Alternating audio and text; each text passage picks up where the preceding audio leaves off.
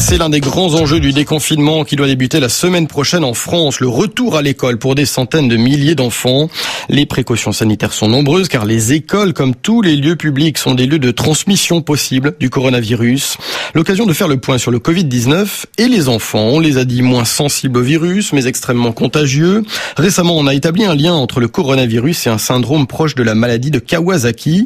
Qu'en est-il vraiment? On en parle avec vous, Laurence Théo. Jusqu'à présent, les enfants sont toujours peu nombreux à développer des formes graves du virus. Oui, c'est la population la moins touchée. Sur les 89 000 personnes hospitalisées en France depuis le début de l'épidémie, il n'y a eu que 125 enfants de moins de 14 ans. 29 sont allés en réanimation et on déplore deux décès.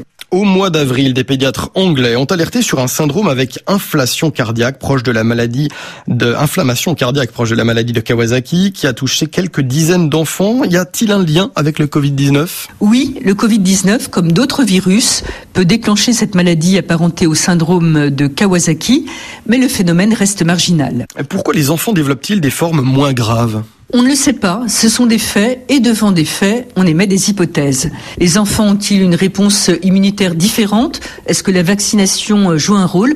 Véronique Engen est pédiatre et virologue. Elle nous éclaire sur le sujet. Effectivement, les vaccinations ont été euh, mises en avant en disant que les enfants qui étaient vaccinés contre euh, la tuberculose, donc le BCG, ça, ça pourrait être un facteur protecteur.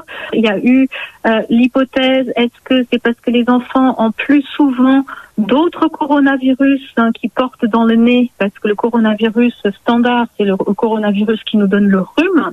Est-ce que c'est pour ça que le Covid-19 ne réussit pas à s'installer?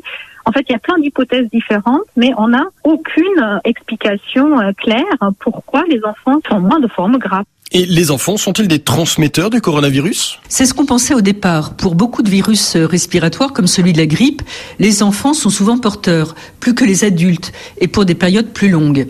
C'était vraiment l'hypothèse prédominante quand les écoles ont fermé un peu partout. Puis elle a été contredite par des études scientifiques et par ce cas spectaculaire. Au Contamine Montjoie, premier foyer de l'épidémie en Haute-Savoie, en France, 12 personnes ont été contaminées fin janvier. Parmi elles, un enfant de 9 ans qui présentait de légers symptômes. Pendant 10 jours avant que l'alerte soit donnée, il a vécu normalement. Les épidémiologistes ont ensuite retrouvé toutes les personnes avec qui il avait été en contact, 172 au total, dont 112 élèves et enseignants. Ils ont été placés en quarantaine.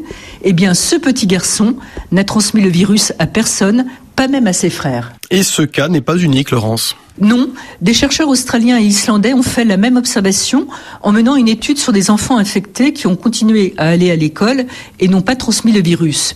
Et ce que nous dit la science aujourd'hui, c'est que le Covid est une maladie qui se transmet essentiellement d'adulte à adulte.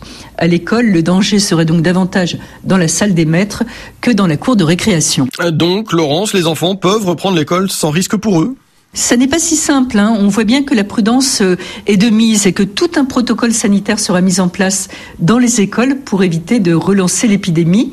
Mais selon Véronique Engen, pédiatre et virologue, il est important que les enfants retournent à l'école. Ce qu'on sous-estime beaucoup, c'est la conséquence qu'un confinement peut avoir sur les enfants à long terme. C'est extrêmement anxiogène aussi euh, de rester enfermé à la maison. On a beaucoup culpabilisé les enfants euh, au début. Moi, j'ai eu des tout petits qui m'ont dit à trois ans, je peux pas faire un bisou à, mamie ou papy parce que je vais le tuer. Et il faut pas sous-estimer la conséquence psychosociale en fait que ça peut avoir sur nos enfants. Donc, euh, je pense que l'enfant peut retourner à l'école. Ça peut se faire dans des conditions sanitaires correctes. Oui, il faut y retourner. Merci Laurence Théo.